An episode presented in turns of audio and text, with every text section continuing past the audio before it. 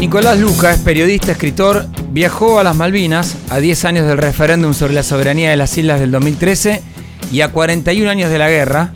eh, y escribió una crónica en perfil que obviamente vamos a subir en las redes sociales y que la vamos a recomendar porque pocas veces leí una crónica de alguien que fuera a Malvinas de esta manera. Me llamó poderosamente la atención. Cada cosa que escribió, sobre todo cómo habló con la gente que vive allá y lo que fue viendo, así que dijimos, a propósito del 2 de abril, invitémoslo a Nico. Nico, ¿cómo va? ¿Qué haces, Ramón? ¿Bien? Bien, bien. ¿Tanto tiempo? Sí, nos conocimos, vos eras editor mío en perfil, además. Sí, sí, po- pobre Ramón. Ahí fue cuando cruzamos, cuando cruzamos destinos, pero después nos volvimos a separar. Vos Sí. ahora estás colaborando en perfil y dónde más? Eh, colaboro en Perfil, eh, estoy en Rivadavia los domingos a la mañana Sí. y en el canal de la ciudad con ciclo de entrevistas los martes a las 11 de la noche. Bien. ¿Qué día fuiste? ¿Cu- ¿Cuánto duró el viaje? ¿Cómo fue? 10 días. 10 días, ok. 10 días de... eh, en realidad tenés mucho viaje, mucho viaje para un vuelo que en realidad debería durar dos horas directo de Buenos Aires. Ah, claro. Eh, ¿Y cómo es pero el...? Como tenemos eh, esos Sí. desencuentros más allá del resultado irresuelto, Sí. valga la redundancia, de- de- de- del conflicto por la soberanía, se hace Buenos Aires, Santiago de Chile, Sí. Santiago de Chile, Punta Arenas, Sí. Punta Arenas, Malvinas. Wow. Sí, o Es un es, viaje. un día y medio de viaje porque no podés empalmar todos los vuelos, ¿No? entonces tenés que pasar una noche en Santiago. Y a la vuelta lo mismo, simplemente que se hace más pesado por ahí. Bueno, ¿y con qué te encontraste? Arranquemos. Con todo lo que viste. Eh, y yo te voy a ir eh, metiendo pinceladas de tu crónica porque hay cosas que, Es, que dije, no lo que le pasó acá. Sí, eh, tu- tuve la suerte de que Majo Bonacifa, la, la- la- nue- nuestra editora, Sí. eh, me dio vía libre a escribir una, una crónica de viaje. Porque las crónicas de viaje son largas, porque te fuiste de viaje, Claro. entonces las percepciones son muchas. Eh, y así todo tuve que dejar muchas cosas afuera, eh, que en algún momento le, le daré forma. Pero como chico nacido en el 82, eh, no es que sea una coincidencia de simplemente de números, sin- sino que, qué sé yo, mi pediatra fue a la guerra. Mi pediatra fue a la guerra. El papá de mi mejor amigo fue desembarcó en Malvinas y estuvo hasta el final de la guerra y volvió después de la guerra porque terminó obviamente prisionero de guerra. Eh, compañeros míos de colegio, teníamos uno que eh, que su padre no, no- no había quedado muy bien después de la guerra Sí. tampoco. Entonces como que somos una generación atravesada por eso, atravesada por eh, encontrarte con excombatientes vendiendo eh, calcomanías de, con las islas en el tren para sobrevivir. Eh, con, con ese sentimiento de, de- de- Sí. de- de desprecio hacia gente que, que- fue a combatir, más allá de- del resultado. Por ahí somos un país demasiado triunfalista, no lo sé. Pero en, Sí su, somos. en su momento fue... Yo, yo- yo me crié con eso y sé que como yo se criaron muchos con eso. eh, Ahora, pero pará, pero vos cuando llegaste a Malvinas, atravesado con esto que estás planteando, Sí. esto no se traduce en la crónica. No, hice un ejercicio raro, Claro. que es, eh, con esto que te dije del vuelo que es larguísimo, bueno, había un empalme que era, llegamos a Santiago de Chile a las 11 de la noche y teníamos que hacer el check-in para tomarnos el vuelo a Punta Arenas a las 4 de la mañana. Sí. No, no duermo. Prefiero dormir en el avión. No me voy a dormir una siesta de una hora en un horario que de- debería dormir 8. Entonces me senté, hice un ejercicio, abrí la computadora y me puse a escribir todo lo que pensaba de Malvinas antes de ir a Malvinas. Bien. ¿Tachaste cuántas de esas? El 90%. El 90%. El 10% quedó. Eh, Bueno, ¿y ahí por qué? Entonces. porque no los conocía. Ah. No los conocía. Nunca. eh, me pasó que. Nunca. cono- la única vez que cru- me crucé con un Kelper fue en Ushuaia. Y me lo crucé al pasar, que los ibas escuchando hablando, y le pregunto a mi amigo Fueguino, che, ¿ese acento de dónde es? ¿Dónde que- de Malvinas? Eh, y ustedes lo saben, le digo. ¿Cómo, está pasando esto? No, bien, todo el tiempo. Y cuando llegaste entonces a Malvinas era un... Hola, ¿qué tal? Nicolás Luca, periodista, porque me imagino que debe ser como un... En Punta Arenas al A avión ver. suben 13 combatientes argentinos. Sí. del tristemente célebre Regimiento de la Plata. Digo tristemente célebre porque es uno de los regimientos que más conscriptos perdió en combate. Sí. O sea, volvieron muy poquitos de los que fueron. Y, y nada, eh, me puse a charlar con uno de ellos, con dos, pero finalmente el más verborrágico es el que más data Sí. me tiró. eh, que iban a visitar, que lo puse en la crónica al final, que, que iban a visitar a una ex novia para ver cómo anda. Eh, y me tiró varias puntas sobre cómo aprovechar la estadía, pero básicamente que me preparara para una montaña rusa de emociones. Y realmente lo fue. Eh, y, y que me abriera fuera del programa que tenía armado, que me abriera y que eh, como el día ahí se termina a las 5 de la tarde, Sí, o sea, a las 5 de la tarde cierran los comercios, a las, entre las 6 y las 7 la gente está cenando, sí. a las 8 está todo el mundo en el pub. En el pub. Entonces yo me iba al pub. ¿Cómo lo pasaste en el pub? Que en la, en la crónica eh, hablas de un galés que se puso medio picante. Fue el único momento. No hay forma de pasarla Ajá. mal en un pub eh, Bien. en ningún país. No hay forma de pasarla mal. ¿Por qué? Porque el alcohol relaja a la gente, están divirtiéndose, jugando a los dardos, al pool. Eh, obviamente ni bien te presentás, te miran con... Enseguida te sacan la ficha de dónde sos. Eh, a ninguno le mentía, todos le decían, sí, ¿qué tal? Nicolás Lucas, periodista de Argentina. Sí, porque vos pones ahí eh, en la crónica los veteranos del bar Victoria, el Victory Bar, Sí. y decís, no todos los días se tiene la posibilidad de charlar con un veterano británico, y de pronto fueron tres. Sí. Dice, West Ham afirma que mantiene vínculo con veteranos argentinos, que no nos odia y que tampoco nos odiaba cuando los en- lo enviaron a la isla con 18 años. Sí. Y ahí se suma un veterano de Gales. Sí. Sí, sí, el la de Gales- incomodidad aumenta cuando Gales se pone intenso hasta que West Ham y un Sí. jovencísimo local se interponen. No, pues yo estaba charlando lo más pancho con, con el galés y con el, ah, eh, eh, el inglés. Le pongo West Ham para, Sí. para cuidarle el, el- el- Porque todos ellos no tienen drama en hablar, pero rehuyen a las fotos o esas cosas por, por el mismo motivo que nosotros. Eh, no sabes cómo puede impactar en tu país Tal cual. que estés charlando con el enemigo. Eh, y- Es una autocensura impuesta. Sí, sí, sí, sí. Y, y cosas que ellos mismos te dicen que son difíciles de explicarle a los que no estuvieron. Por ejemplo, a este que yo le llamo West Ham, era West Ham porque vivía con la camiseta de West Ham puesta, de distintos modelos, ¿eh? se la cambiaba todos los días, pero siempre era Sí. una, una de West Ham. Eh, él tenía 18 años cuando enviaron a islas, pero 18 años recién cumplidos. O sea, lo enviaron eh, cuando todavía no había terminado. eh, o sea, cuando estaba empezando Claro. el, ellos tienen un sistema educativo El preuniversitario, distinto, sí, claro. Eh, o sea, dejó el uniforme escolar y se ¿Y se puso, quedó y después se puso el uniforme. No, no, no. Ah, Al igual que nuestros excombatientes, viajan de vez en cuando. Y le pregunto, ¿pero por qué? Porque para nosotros es un viaje largo y para ustedes ni me quiero imaginar. La frase es casi la misma. Te llama. Las islas te llaman. Y para mí es porque obviamente el- todos perdemos la inocencia de algún modo y lo recordamos como fue.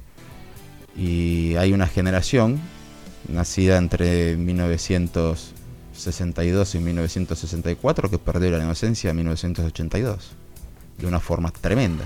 ¿Y la gente que vive ahí? Hay tres grandes diferencias etarias. Los mayores de 60, Sí. los que están atravesados por la guerra de 40 a 60, eh, perdón, de 30 a 40, ponele, Sí.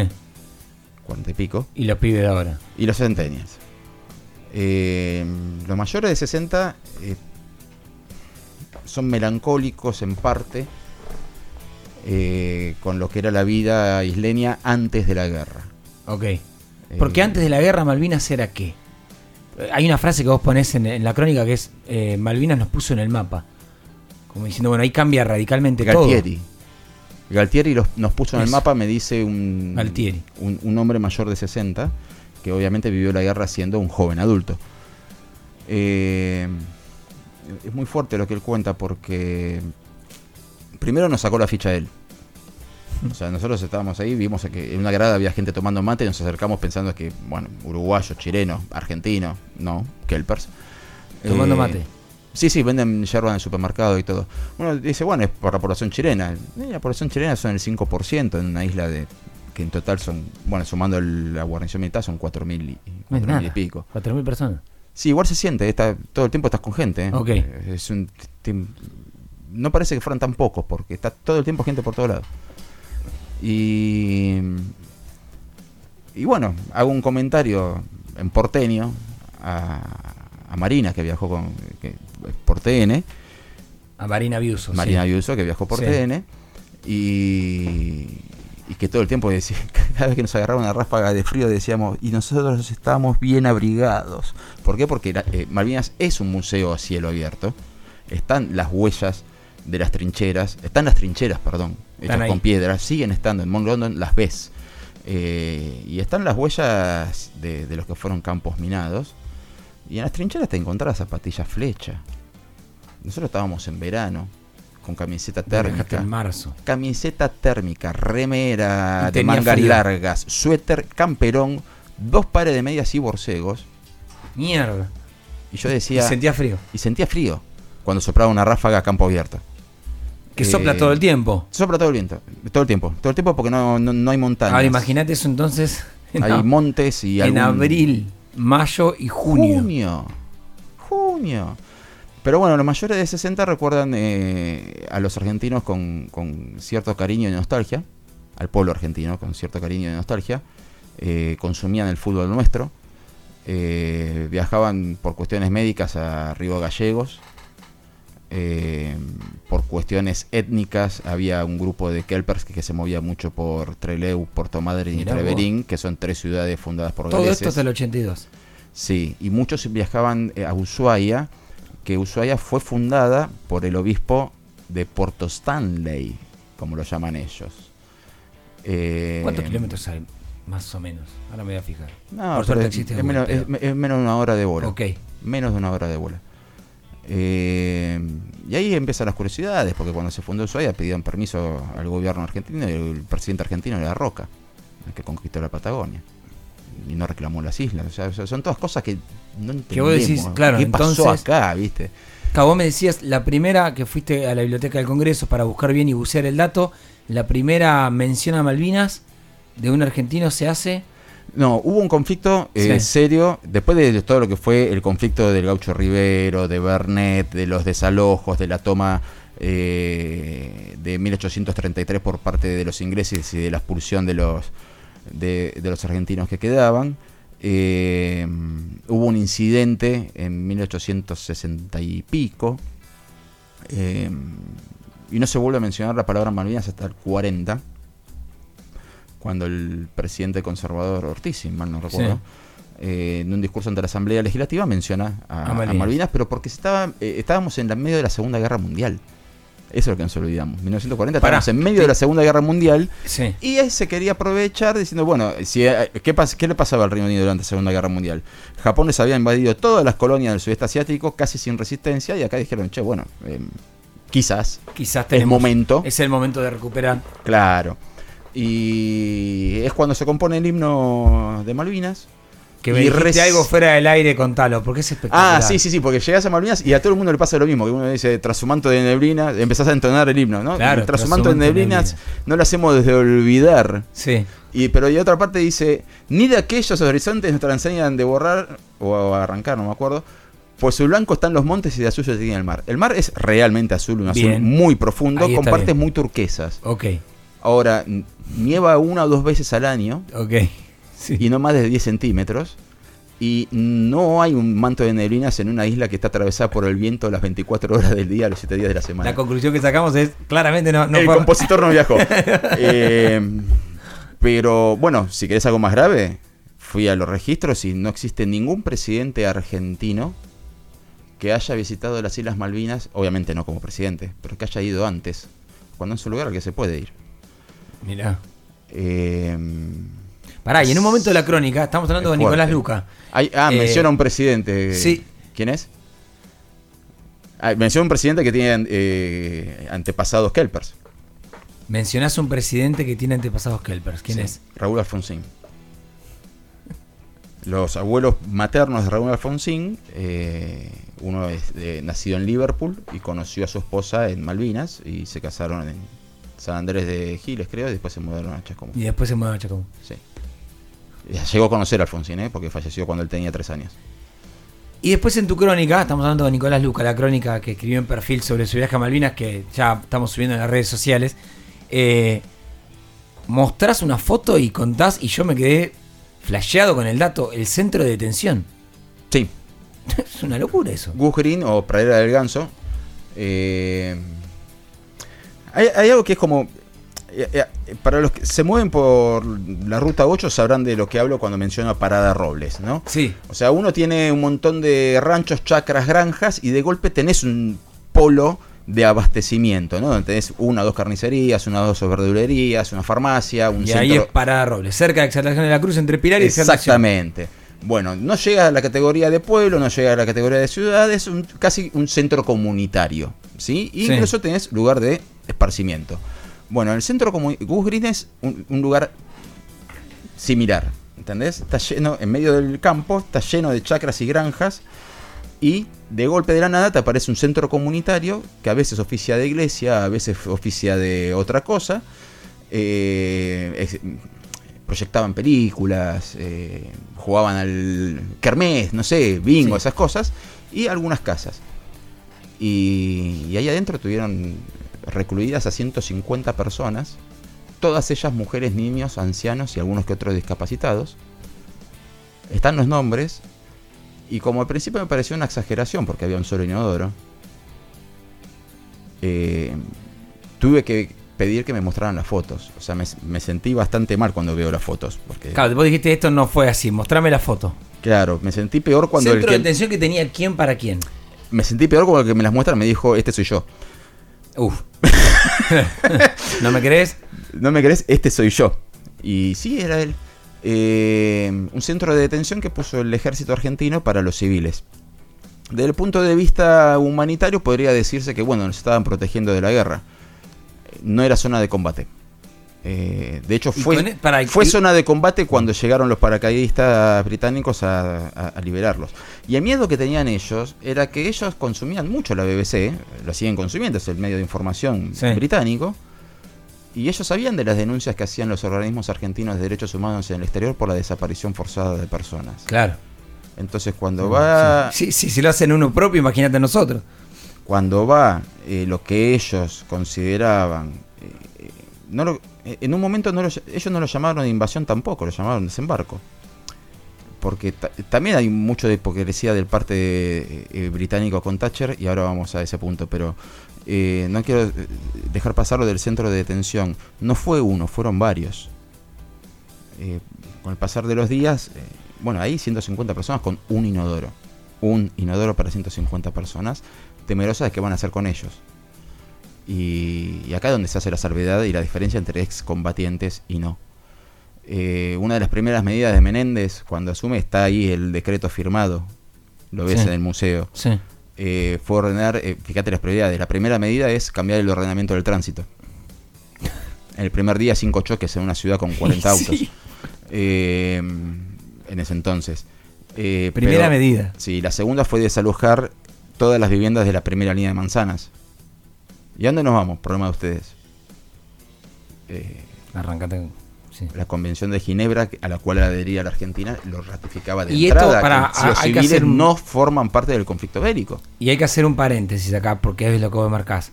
Con esto no significa que estemos diciendo que, Inglaterra no rompió eh, las leyes de la guerra con lo que pasó No. con el general Belgrano, ni esas... No, Digo, porque no, capaz del vos otro lado hay alguien sensible que dice, pero entonces Es que fuiste ahí allá y volviste siendo un... No, No, ni- nada ni a que palos, ver. ni a palos. Fue, vio y ver, escribió. el tema es el siguiente, porque ahora, ahora que quiero borrar el tema de Thatcher. Eh, Justo cuando me voy quedando sin tiempo. Sí, sí, Gracias, bueno. Nico. Eh, eh, pero te, te quiero borrar el tema de Thatcher Dale. brevemente, porque vos tenés un planteo que es básico y elemental y también nos hemos olvidado. En el año 81, todo esto comienza mucho antes, pero en el 81, Thatcher en su idea de tener que recortar por todos lados, le quita el estatus de ciudadanos británicos a los Kelpers. Entonces prácticamente pasó a ser... eh, ¿Y esto de quién es? No sabemos de quién es. ¿Sí? Entonces hay gente muy grande en Malvinas que dice, hay un busto de Thatcher, que es un poco fuerte encontrarte con un busto de Margaret Thatcher. Hay gente veterana en Malvinas que no se olvida. O sea, Thatcher ahí es prácticamente San Martín y Galtieri está al nivel de Hitler, literalmente. Te lo comparan con Hitler. Eh, hay un- una foto de Galtieri en el minguitorio, es muy gracioso. Eh, Algo nos une. Algo nos une. Los dos meamos, claro, los dos queremos mear al mismo. algo nos une. Pero te dicen, Galtieri nos puso en el mapa porque en, en, el Reino Unido tardaron entre 24 y 36 horas en decidir qué hacían. Con nosotros. Si protestaban ante las Naciones Unidas. O dejarlo correr. O, o, lo dejaban caer, o protestaban y que, que, fuera lo que Dios quiera, o mandaban a recuperar. Entonces los más veteranos recuerdan eso. Que Thatcher tardó en eso y consideran que fue como una guerra de propaganda, en la cual tenías gobiernos conservadores en ambos lados, con poca legitimidad de un lado y con nula legitimidad del nuestro, eh, con serios problemas económicos, crisis social, y quien ganaba la guerra ganaba el, partido también. Pero, y, con esto te lo termino de, de redondear, el hundimiento de Belgrano también fue una decisión unilateral de Thatcher que eh, le llevó su buen tiempo eh, decidirlo y es un crimen de guerra atroz. Eh, el tema es los Kelpers. Los Kelpers no fueron a la guerra. Los Kelpers estaban ahí eh, con los argentinos de un lado, los británicos del otro. Ahí. Estaban, eh, pero estaban con, en, en, medio de la guerra y, y no fueron precisamente bien tratados, a pesar de que no eran el objeto de la guerra, porque el panfleto que eh, repartió Menéndez era Somos todos argentinos. Entonces, lo pones en la crónica también, pones la foto. Sí. Con una ovejita tan. tan fue, fue, un tan poco fuerte Sí. eso. Son todos argentinos, pero los metimos en un centro de detención. y, y, nada, qué sé yo. Bien. Es, eh, es lindo ir al. Eh, esto es triste, pero es lindo ir al cementerio y ver que uno ya sabe que quedan solamente dos o tres tumbas de soldados solo conocidos por Dios. Ver que hay nombres, apellidos. Que ver que hay fotos, ver sí. que hay tributos y que el tributo sabes para quién es. Eh, eso es lindo ver que está bien cuidado. Hiciste una crónica muy buena, muy buena. La verdad Gracias. que se lee mucho de Malvinas y esta crónica vale porque eh, a mí me pasaba, le, le dije a Nico antes del aire, mucha crónica de gente que va a Malvinas es y llegué a Malvinas y yo sentí y yo mi, mi corazón, no, bueno, vos vas, hablaste, escribiste, contaste y eso hace Sí. que por lo menos uno conozca un poco más. de, dejar mis sentimientos de lado porque es complicado, ¿viste? Vos vas allá y si hay algo que nos atraviesa a todos, más allá del mundial, es el Eh, tema Malvinas. Total. Y es muy difícil Total. ir allá y contar algo y no sentir que no fuiste a recuperar las islas, ¿viste? O sea, es, es, es- es- es raro. Nicolás Luca, periodista, escritor, viajó a Malvinas, estuvo ahí, lo contó, lo publicó en perfil, recomendación para este 2 de abril para que la lean.